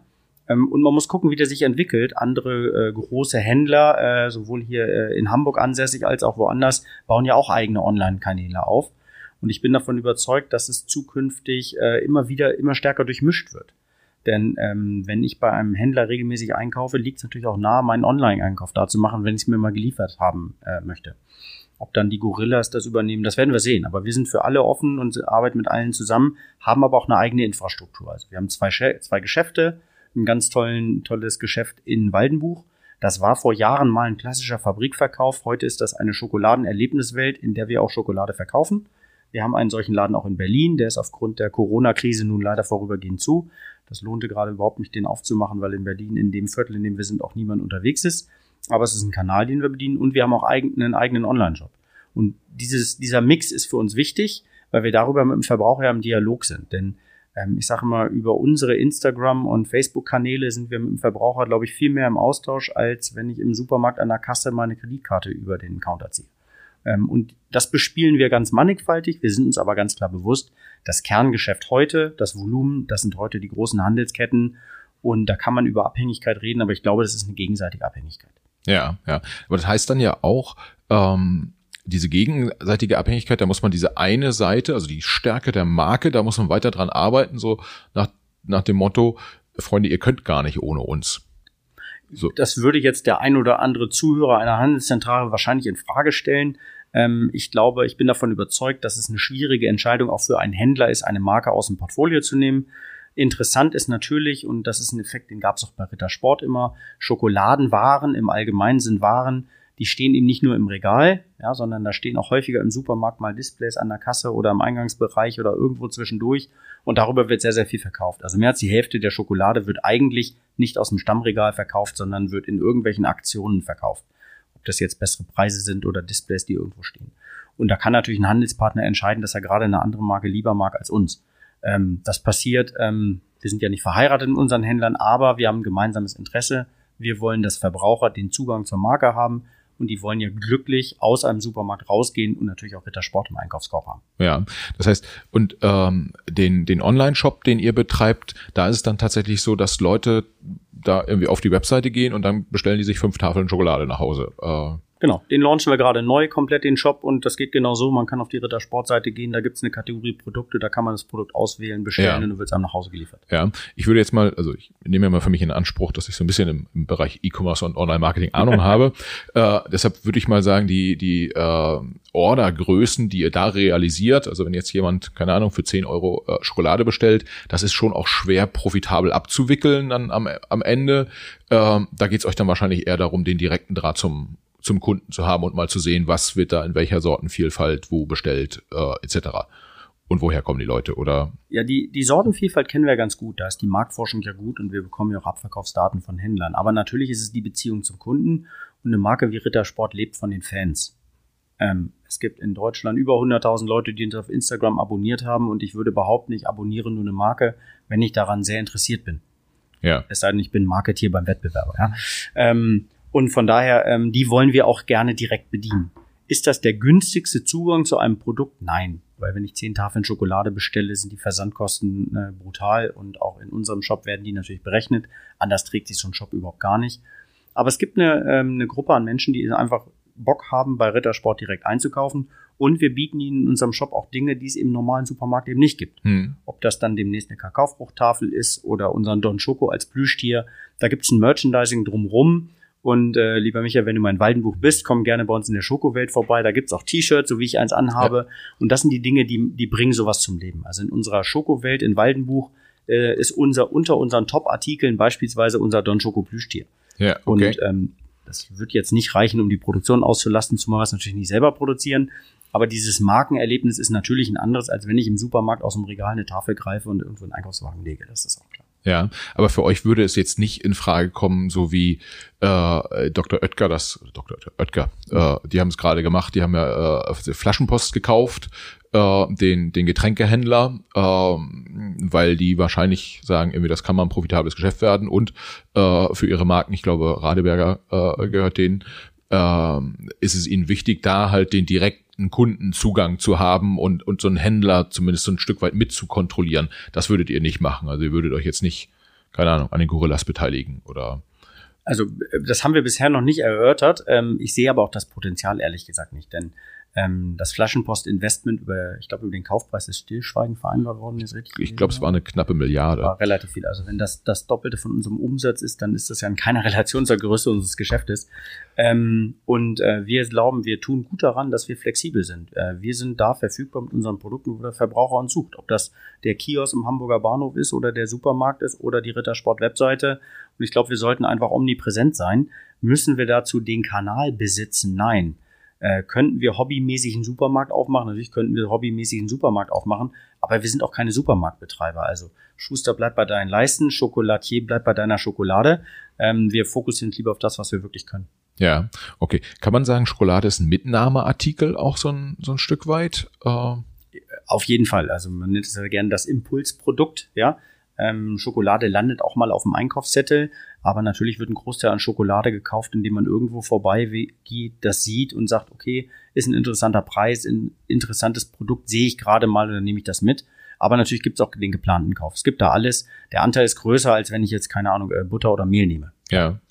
Okay, und weil du gerade sagst, den geplanten Kauf, der geplante Kauf ist wahrscheinlich dann, und damit kommen wir auf das Thema Nachhaltigkeit, ähm, bei den nachhaltigen Produkten noch mal einen Tick höher. Ja? Also wenn man sagt, ich keine Ahnung, ich habe jetzt eine Familienfeier, aber es ist Weihnachten oder was auch immer und jetzt muss ich nochmal Süßigkeiten einkaufen. Ähm, da machen sich die Leute dann mehr Gedanken darüber, was sie kaufen und äh, gucken dann auch, weiß nicht, in welcher Verpackung ist die Schokolade da eingeschweißt oder äh, was ist das, ist das irgendwie Bio-Schokolade oder wie auch immer. Wie, wie ist da eure Erfahrung? Es gibt ja bei Verbrauchern eigentlich immer diesen Effekt, ähm, ob ich für mich selber was kaufe, um mir selber was Gutes zu tun, ob ich äh, äh schnell mal eben was kaufe oder ob ich was kaufe, weil ich es meinen Freunden präsentiere oder verschenken will. Ja. Und natürlich steigt die Wertigkeit immer damit, was ich damit am Ende tue. Es gibt ja ganze Kategorien wie die Praline, äh, die eigentlich ein reiner Geschenkartikel ist. Denn ähm, eine große Packung Pralinen, ähm, ich kenne wenige Leute, die die alleine zu Hause selber essen. Was bei einer Tafel Schokolade schon mal passiert, dass man sich abends aufs Sofa setzt, einen Fernseher anmacht, eine Tafel Schokolade essen kann. Ähm, und unsere Erfahrung in dem Umfeld ist ganz klar, dass ähm, für die Verbraucher ähm, die, die Gelegenheit, für die sie das Produkt brauchen, den Ausschlag gibt. Und ähm, auf den Einkaufszettel kommt die Schokolade relativ selten, weil der Verbraucher weiß, wenn ich Schokolade brauche an dem Regal, komme ich irgendwo vorbei und dann nehme ich was mit. Das ist ein gelernter Prozess. Die Anzahl der Kaufakte, wie man so schön sagt, für Schokolade sind relativ regelmäßig. Es gibt viele Verbraucher, die kaufen monatlich Schokolade und dann kommen die am Regal vorbei und greifen zu.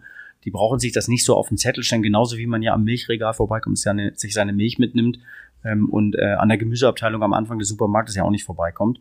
Es ist weniger ein gezielter Kauf, aber dazu gibt es natürlich immer die Möglichkeit über, da gibt es gerade ein Angebot, eine besondere Variante, da kann man eben definitiv mal eine Tafel mehr mitnehmen, als man die eigentlich geplant hätte, wenn man es geplant hätte. Ja. Ähm, den, beim, beim Thema Nachhaltigkeit, um da, da zu bleiben, ein Punkt, der mir äh, sehr stark auch selber aufgefallen ist, Thema Verpackung mhm. ähm, und gerade was ja im Süßigkeitenbereich auch seit ja mittlerweile schon auch vielen Jahren so ein Thema ist, du hast einmal so diese Standardverpackung oder Standardgröße, sind bei Schokoladen sind das 100 Gramm und dann hast du ganz viel so Mini Themen, dann Mini-Schokoladen, Mini-Bonze, was auch immer äh, in größeren Tüten nochmal verkauft wird. Und ich hatte tatsächlich auch äh, äh, privat gerade die Diskussion, jetzt lass mal nicht so eine Mini-Packung kaufen, weil da ist so viel Plastik drin, irgendwie das, das können wir überhaupt nicht verantworten. Das ist ja im Prinzip, zahlt ja genau auf euer Thema ein. Irgendwie, euch ist Nachhaltigkeit wichtig, aber es gibt schon auch die Rittersport Minis, die dann irgendwie alle einzeln verpackt in einer größeren Packung wiederum sind, wo, wo ich auch irgendwie noch mal eine ganze Menge Müll mit produziere. Mhm. Warum macht ihr das? Warum macht ihr das nicht irgendwie anders? Na gut, also man kann natürlich grundsätzlich immer entscheiden, ein bestimmtes Produktformat nicht anzubieten ähm, und damit auf äh, den Umsatz an der Stelle zu verzichten. Ja, die Option gäbe es, die haben wir bewusst nicht gezogen, äh, weil wir davon überzeugt sind, dass es einen Markt gibt, wo Rittersport reingehört. Das sind kleinere äh, Mini-Tafeln, das sind aber auch unsere Schokowürfel, die ja in so eine Pralinenkategorie gehören. Ja, das ist deutlich mehr Müll pro äh, Gramm Schokolade, als wenn ich jetzt eine 100 Gramm oder 250 Gramm Tafel kaufe. Das ist sehr bewusst und unsere Antwort dafür, ich sag mal, die eine Antwort bei Rittersport äh, kam vor vielen, vielen Jahren, lange bevor ich äh, bei Rittersport gearbeitet habe. Ähm, früher hat man die Schokolade in Aluminiumfolie eingelegt und dann Papier drum gemacht. Äh, jeder, der sich mit Aluminium mal auseinandergesetzt hat, weiß, dass das äh, die, die unökologischste Variante ist, die man eigentlich nehmen kann, weil der Energieverbrauch für Aluminium brutalst ist. Ähm, und so hat Rittersport vor vielen Jahren schon auf 100% recycelbaren Kunststoff umgesetzt und auch auf Kunststoff, der Kunststoff ist und nicht aussieht wie Papier. Ja, hm. und damit nämlich nicht mehr recycelbar ist, sondern voll recycelfähigen Kunststoff. Parallel arbeiten wir daran, wie wir eben vom Kunststoff weg können auf Papiere. Papiere, die im ganz normalen Altpapier entsorgt werden können und als Papier weiterverwendet werden können. Ähm, das ist nicht banal. Also wir haben das ja vor äh, einiger Zeit mal probiert mit einer Tafel. Wir haben die auch schon testweise in Märkte eingeführt, einzelne Produkte. Das ist nicht so ganz banal und ich sage immer, jeder, der früher mal dieses schöne weiße Butterbrotspapier hatte und seine Stulle da drin hatte, der weiß, dass irgendwann das Schulbuch im Ranzen von dem Fett auch was hatte und dann nun Schokoladen in irgendeiner Form Öle und Fette enthalten und es diesen sogenannten Diffusionsprozess gibt, kommt irgendetwas aus dem Papier immer raus. Und da sind unsere Entwickler mit vielen Partnern dran, Lösungen zu finden. Ähm, und wenn das banal wäre, hätten wir es schon gemacht, aber sobald es die Lösung gibt, würde die kommen. Ja, okay. Das heißt, äh, euch ist bewusst, äh, dass halt Verpackung Müll produziert und äh, ihr arbeitet dran, aber es geht halt auch nicht von heute auf morgen. Also ich habe auch immer, immer wenn ich meine Kollegen aus der Produktentwicklung treffe, sage ich immer, warum können wir das nicht eigentlich morgen produzieren? Dann erklären die mir das im Detail und ich denke so, es gibt einen Grund, warum ich kein Ingenieur geworden bin. Das ist wohl doch ein bisschen schwieriger. Ähm, Fakt ist, ähm, da gibt es Lösungsansätze. Wir arbeiten daran. Wir stellen auch schon erste Produkte um um Verpackungen insbesondere auf Papier umzustellen, dass man eben wirklich nur noch die Schokolade selbst in Folie hat und nicht noch, ich sag mal, hier ein Fensterchen und da noch eine Folie drumrum. Äh, das reduzieren wir gerade massiv. Und an der eigentlichen Schokolade, so wie sie aus der Produktionsanlage rauskommt, Das ist die größte Hürde. Da experimentieren wir, das kommt man ja vielfach verfolgen. Wir haben in Österreich eine Hanf in Papier mal in Handel gebracht. Ja. Ähm, über 30.000 Tafeln, das hat schon gut funktioniert. Aber es ist nicht banal, denn je höher der Fettgehalt in der Schokolade ist, umso eher ist sie halt außen fettig und die will dann eben auch keiner mehr kaufen. Ja, okay. Das, also da nochmal zum Verständnis. Das heißt, wenn man jetzt zum Beispiel diese Mini-Schokoladen nimmt, äh, die sind dann einzeln noch in, in Plastik eingepackt, aber die große Tüte sozusagen, die ist dann nicht mehr Plastik, die, die ist, ist dann Papier. Genau. Die haben wir jetzt gerade umgestellt, die sind komplett in Papier.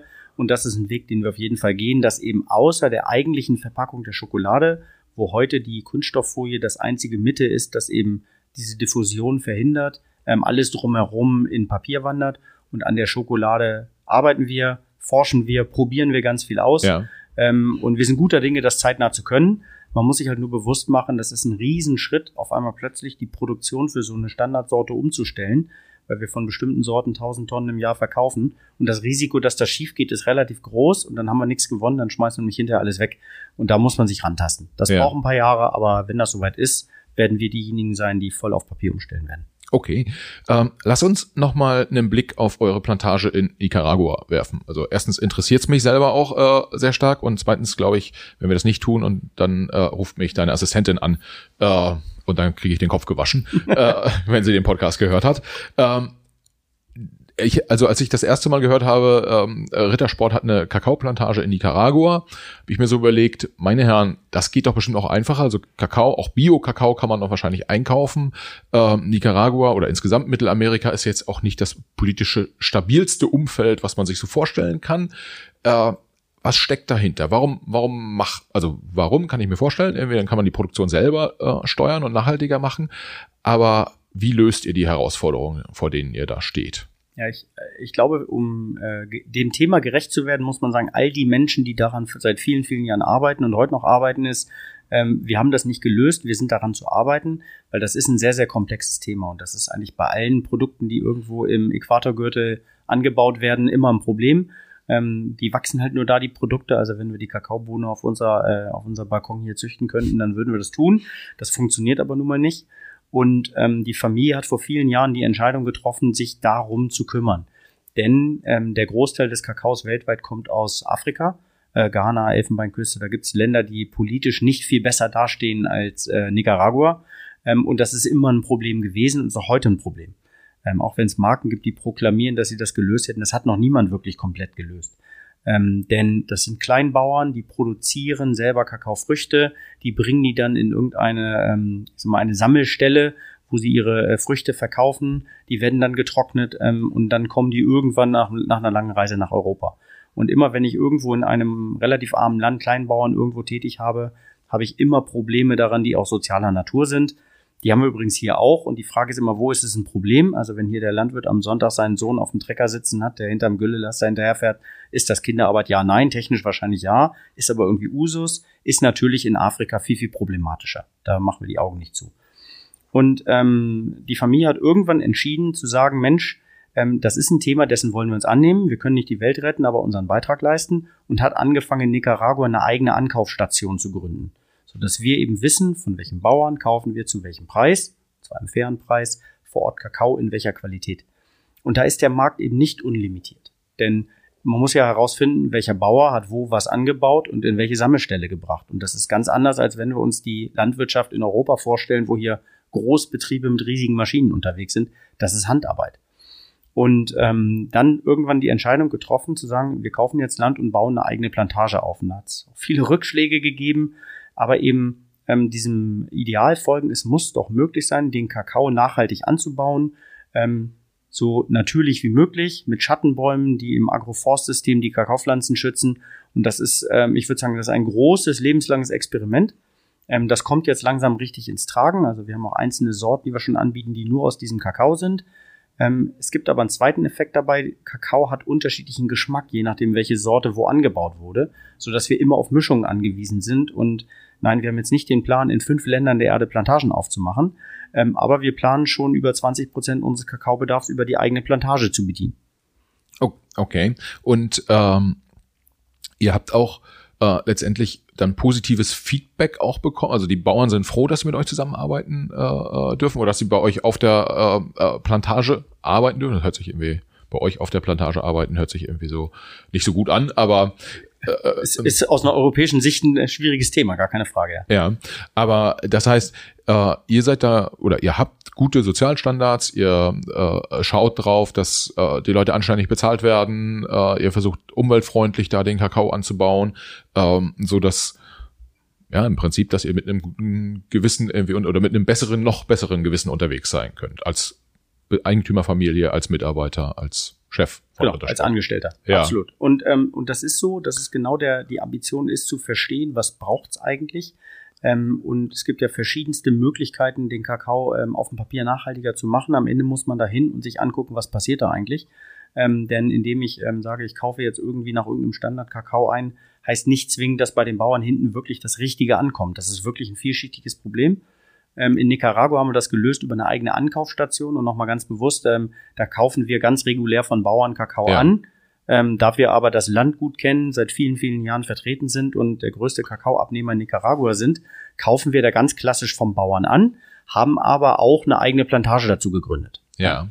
Und ähm, hat das letztendlich starken Impact auf den Preis, weil typischerweise sagt man ja Fairtrade, irgendwie äh, äh, fair eingekauft, äh, bio produziert, wie, wie auch immer, all, diese Faktoren sorgen einfach dafür, dass es sehr teuer wird.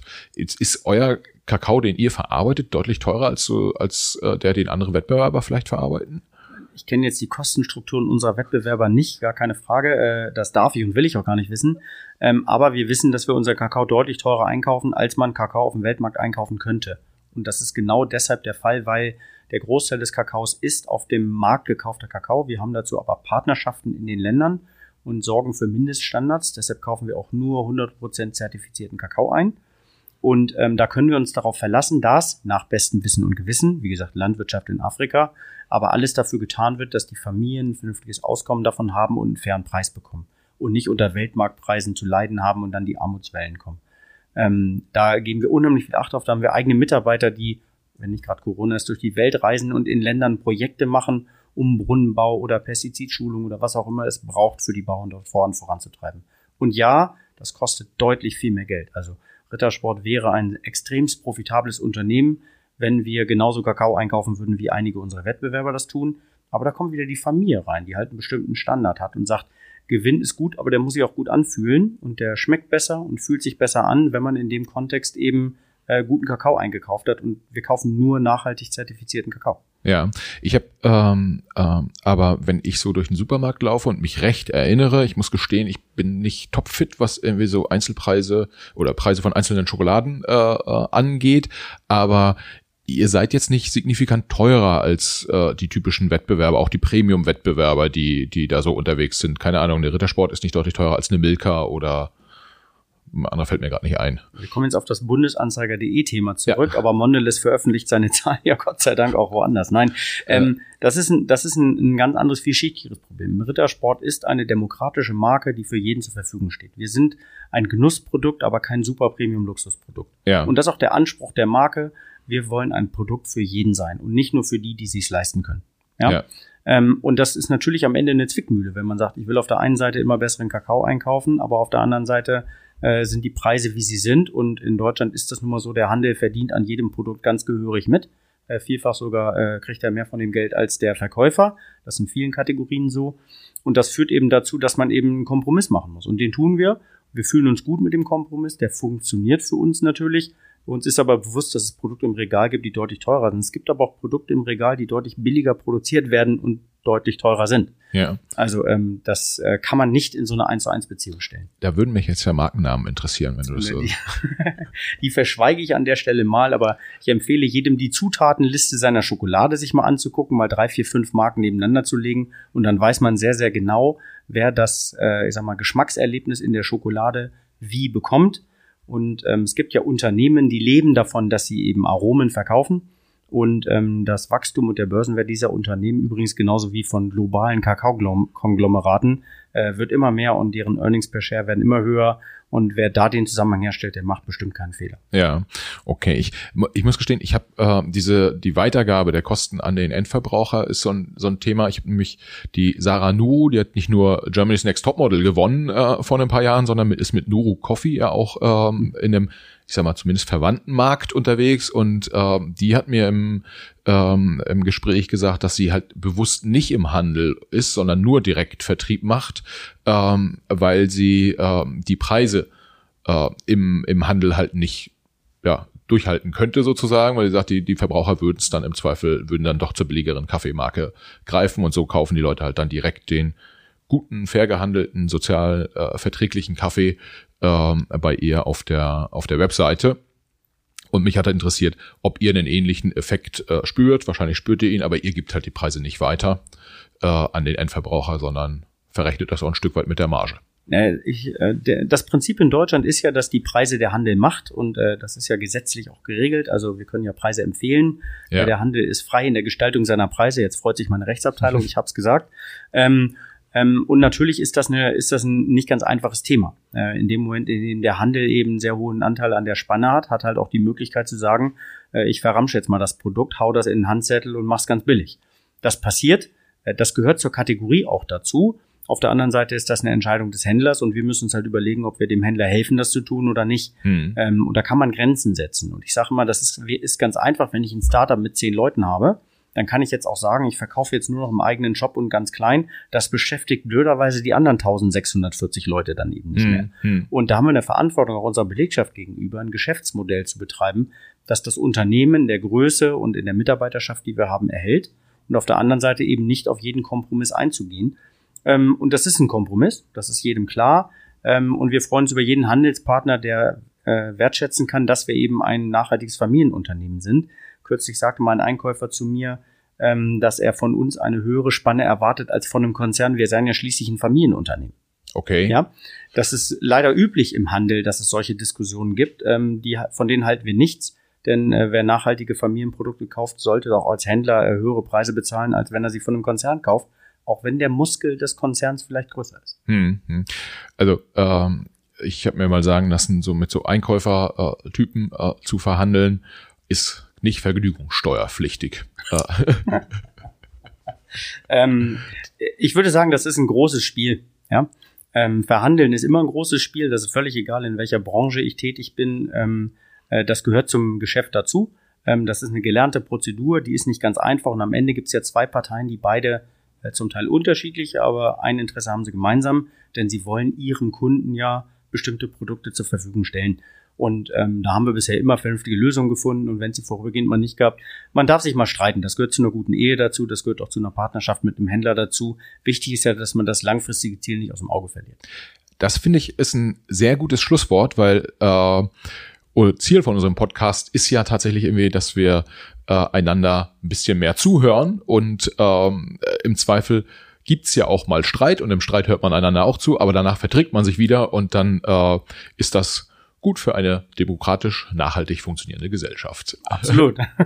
äh, Michael, vielen Dank, dass du da warst. Ja. Ähm, hat riesig Spaß gemacht und äh, ja, äh, die, äh, die Reise zu eurem äh, Werksverkauf oder nicht mehr Werksverkauf äh, der Schokowelt. Ich, die Schokowelt, genau. Bist herzlich eingeladen. Äh, da, da muss ich nochmal intensiv drüber nachdenken, weil ich würde es super gern machen. Ich bin da nur leicht suchtgefährdet und habe Angst, dass ich da eher rausrolle als rausgehe. ich, äh, ich kontrolliere das, ich helfe dir. Okay, alles klar. Super. Dann vielen Dank und äh, schön, dass du da warst. Super. Vielen Dank, Michael. Schönen Tag noch. Äh, schön, dass du da warst. Super. Vielen Dank, Michael. Schönen Tag noch.